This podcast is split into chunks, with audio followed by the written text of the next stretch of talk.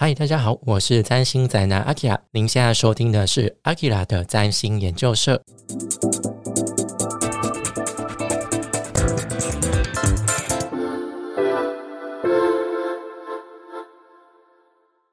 嗨，大家好，我是占星宅男阿 k 拉。今天这一集是占星生活志。那这一集要聊的主题叫做占星与上升水平的童年。那这个是一个系列主题啦，那就是我会努力消耗到我的友情点数。那这个系列也来到这一集，应该是第十一集啦，就是会邀请十二位上升星座亲朋好友来聊聊相关主题。那这集邀请到的上升水平的代表，也是本频道的常客熟面孔。那我们就欢迎小茶。嗨，大家好，又是我，对，又是你，真的是。横跨在不同的系列当中，没错，你有很多个多重宇宙，没错。首先，一样就是在进入就是今天的讨论内容之前，访谈内容之前，就是会跟大家说明一下上升星座是什么。那上升星座就是在你出生那个时间点，那那时间点是要精准到几点几分，如果只是时辰是不可以的哦。那就是黄道跟地平线会在东方形成一个叫做上升点的焦点。那从上升点看过去的星座，对应到的那个星座就是所谓的上升星座。那上升星座一般就是会带来长相跟气质上的特质，它也是我们跟外界环境接触时会呈现出来的一种自然的惯性面貌。那这个惯性呢，就是可能会是从我们童年成长环境所。培养出来的。首先，我们就先聊聊一下，聊一下，就是我们是怎么认识彼此的。我们是同学啊，对，没错。但是我们不是同班嘛，我就是师出同门。如果硬要说的话，我就是前几届的学长，然后来复训，然后跟在课堂上与相认识的。哎，不严格来说，没有根本也没有认识，没有认识，就是知道知道彼此，对，知道彼此。那时候是完全没有任何交集。嗯。那你那时候对我的第一印象，你有什么想法吗？呃，你问一个上升水平第一印象会很尴尬的是，因为通常我们不比较不会有第一印象哦。我不能说都是上升水平都这样，我个人是比较不会有第一印象，因为我进入到一个环境，我不会管别人。对我觉得，如果特别如果是上课，我是有目的性的，我去到来到这里就是要上课，所以我就会坐下来看着老师，等他来教我东西。然后就我可能会知道同学有谁，但是。就是会有太多的互动，也不会有太多的想法，这样。哦，但你跟你那一届的同学感觉就是都还蛮熟的，因为够久。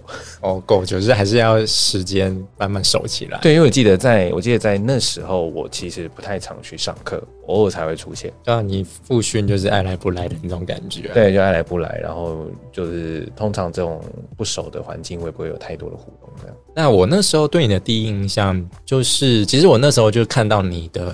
打扮你的气质，就是那种有点距离感，然后跟其他人好像都没什么互动的感觉。我就会想说，要么是上升处女，要么就是上升水瓶。嗯，会觉得是上升处女，觉得她的打扮就蛮利落干净的，就一丝不苟那种感觉。他会觉得他是上升水平，就当然觉得很浓，没有跟别人想要产生任何互动，非常的有一种防护罩罩在。旁边的那种感觉是对，那后来就是熟起来之后，就是有拿到他的命盘，证明我的判断是正确的，果然是上升水平，就是一种完全摸不透、非常有距离感的那种感觉。那你觉得你这样的，应该是说其他朋友对你的第一印象，你有听过吗？呃，其实我觉得第一印象或者上升星座很有趣，是其实我们自己没有感觉，因为那是别人看我们的样子。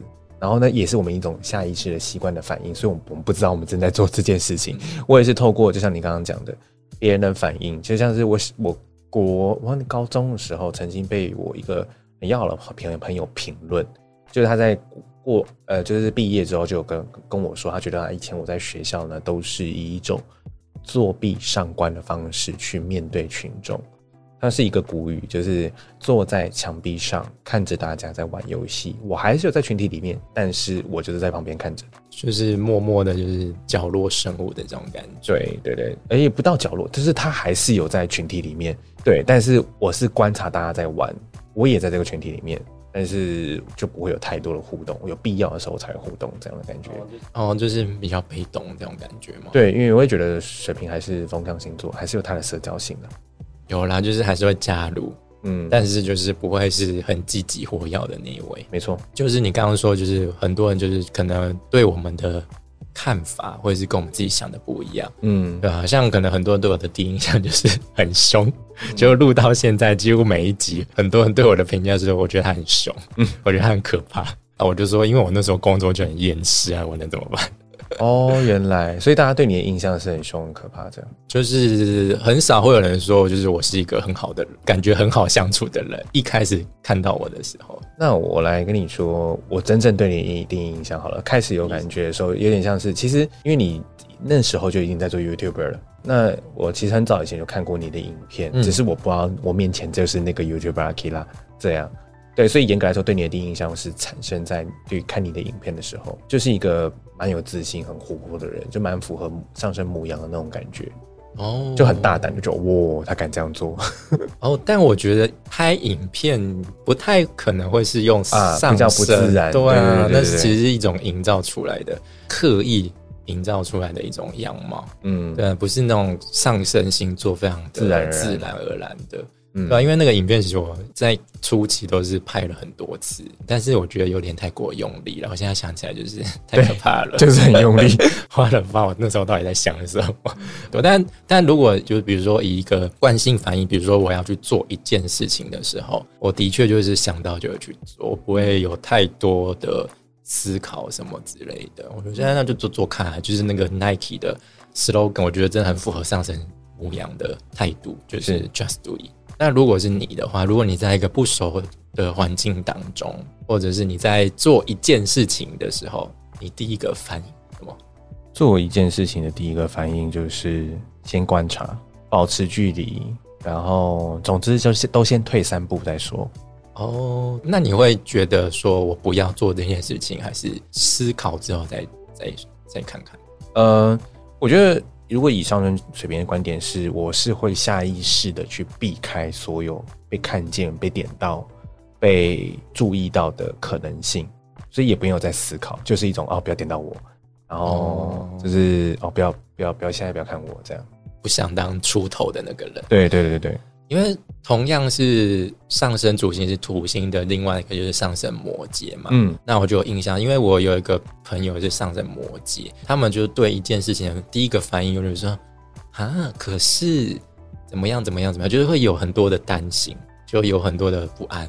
哦，就我也是因为这样子，我才明确感受到哦，原来上升星座会就是反应的差别会是这样子。那我给你一个回馈，你刚刚提醒到我了，让我感觉我的第一反应应该是干我屁事。然后哦，这好，这好上升水平，这是超水平的，对，搞屁事，对，有我的局哦。水平是阳性星座嘛，所以他的嗯态度可能就是比较直接一点。那摩羯就是可能就是会是比较保守、比较内敛、比较没有那么直接了。嗯，所以，但是两者都是有那种土性的那种排斥性在。那比如说，像你在接触占星之前，你应该也是就是觉得说，哦，我就是太阳天平嘛，嗯，你也可能也不太熟悉什么是上升星座。是那在你知道自己上是上升水瓶的时候，你个人对于水水瓶座有什么想法吗？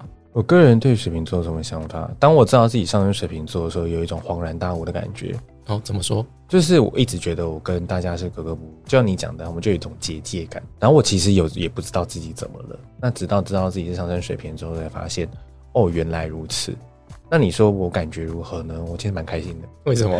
对，我会觉得哎、有有这样的保护膜，让我蛮过得蛮有安全感的。哦，所以你在之前就觉得说，哎，太阳天平这个部分好像跟你有点不太符合吗？还是还是有，但没有错。所以它的两面性就是，一方面你会觉得很安全、有距离感；另一方面，你其实确实也会怕寂寞。对了，解？客观来讲，比如说你对于其他水瓶座的想法呢？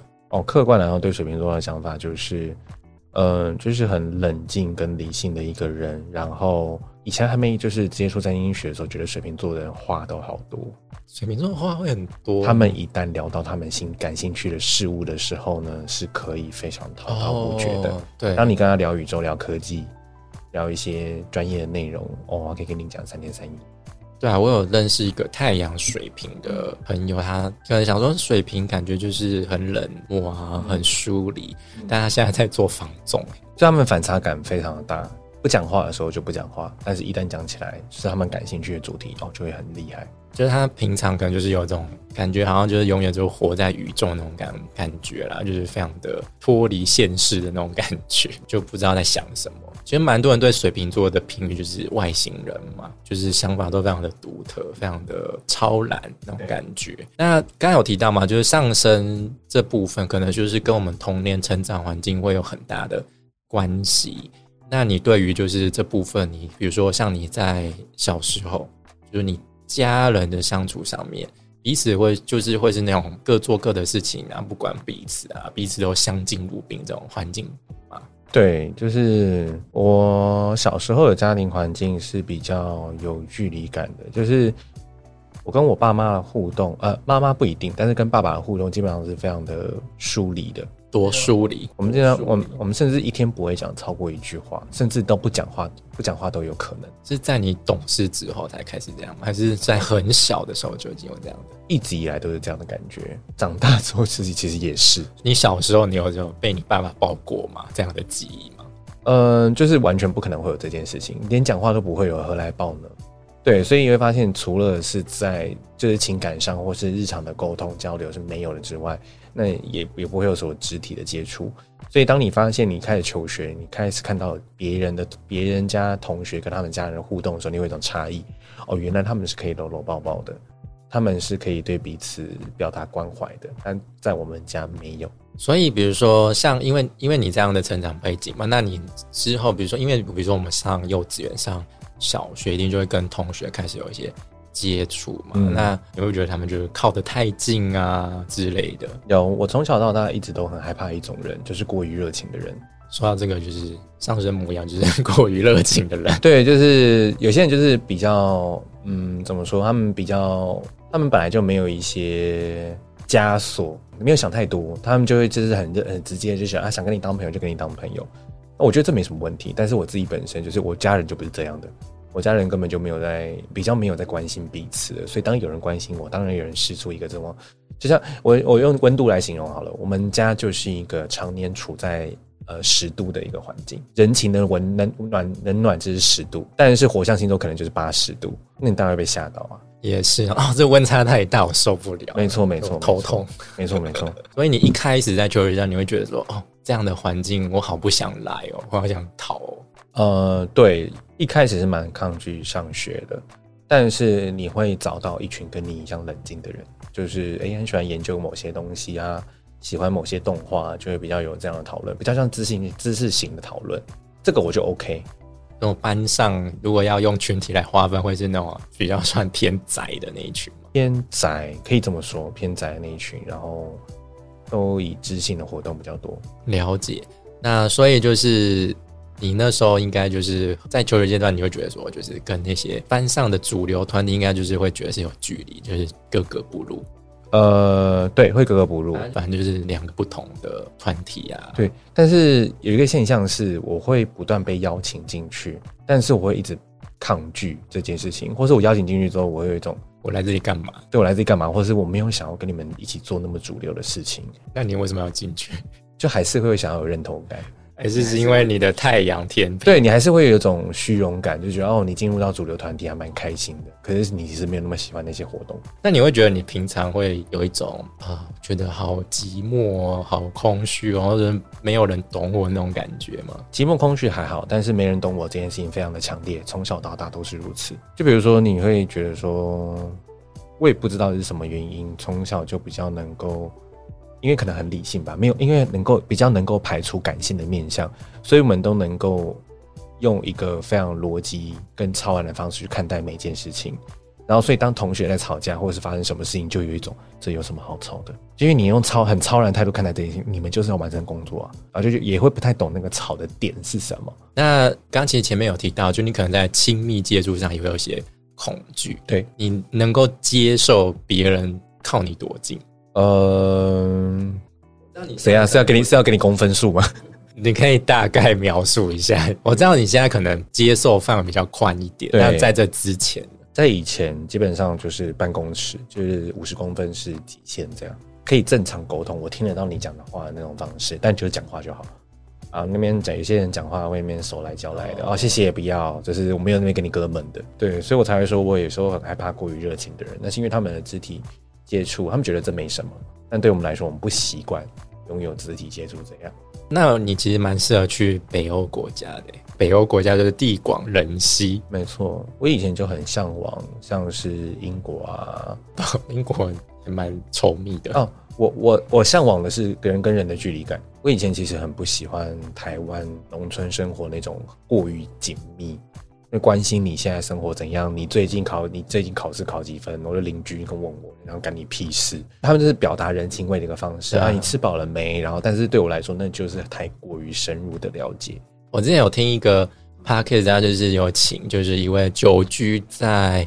应该是瑞典的一位台湾人，他就说瑞典真的是很适合社交恐惧、亲密恐惧的人居住一个国家。呃，他们好像是全世界独居人口最多的一个国家，就是很多人都是一个人住。然后他们也非常尊重个人的意志意愿，比如说像那种美国人可能就是会习惯 lady first，在瑞典是行不通的。他们会觉得说，凭什么你要让我 first，或者是？你为什么要帮我拉椅子？我不能自己拉嘛？嗯，这些都是他们，他们都会觉得说是要尊重个人意愿。好喜欢哦！我的上升水平正在发热，赶快好向快快去快去！所以其实很多上升水平的那个距离感是一种尊重，我要尊重你的意志。只是有时候这就会被很多人说是认为是冷漠，在对冷漠、冷淡、无情、很有距离。那再就是，比如说你在就是出社会之后，就是你会觉得说你的人生态度好像跟其他人都。不太一样，嗯，其实刚前面有大家有讨论到，就是主流跟非主流的这种差别了。哎，那你自己个人有什么一些独特的人生观吗？我不确定这跟上升水平有没有关，但我一直我人生有蛮多座右铭的。我讲一个最著名的座右铭叫做“路遥知马力，日久见人心”。这这哪里上升水平？对，我觉得这好像没有上升水平，但蛮土星的逻辑。蛮土星的感觉啊！哦，土星就是持久、长久嘛，时间证明一切。嗯，我常常会觉得像是比较外放类型的人，在一开始就能够展现自己的，因为我看不爽这些人嘛，我觉得他们就是太热情，甚至我有时候会觉得你们只是虚有其表，就是一开始会表现，但是你后面就会弱掉的那种感觉。通常我在指的是上升水平的对宫，就是上升狮子狮子类型的人。对，那我小时候比较不懂事，我就很害怕这种类型的，或是我会觉得说，他们通常当领头羊，他们会虎头蛇尾。所以我的一个座右铭是，就是我常常说，哦，就等着看，看你撑不撑得下去。那比如说在人际交往过程中，比如说有一些事情发生的时候，你会很无情的去做切割吗？呃，要看是什么事情，因为要考量到。我的情感面相究竟是一个最最黏腻的月亮巨蟹，所以其实对自己人是很难切割的。可是对于一些真的就是你刚刚有问我说人生态度，我突然想到就是 whatever，或者是 I don't care。对我就觉得如果不干我的事，或者是这件事情根本就与我无关，很快可以拿出这样切割的态度。这样，那你自己觉得说这对你来说会有一些？造成一些问题吗？还是障碍之类的？它有好处，确实也有坏处了。障碍确实就是我有时候会不自觉，就像你刚刚讲，会冰到别人。给我的评价是，他不太知道我在想什么。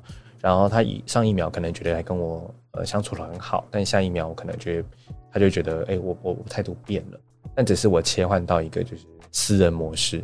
我就要跟你聊完了，谢谢，拜拜。比如说，我们就参加一个课程，然后我们就把这件事情都事情都办完之后，谢谢，拜拜，这样。哎，可是我想要分享的是，如果有碰到志同道合的人，我很愿意聊。水瓶座究竟还是风象星座？我其实有那个社交性，但是前提是这个人是我认可的。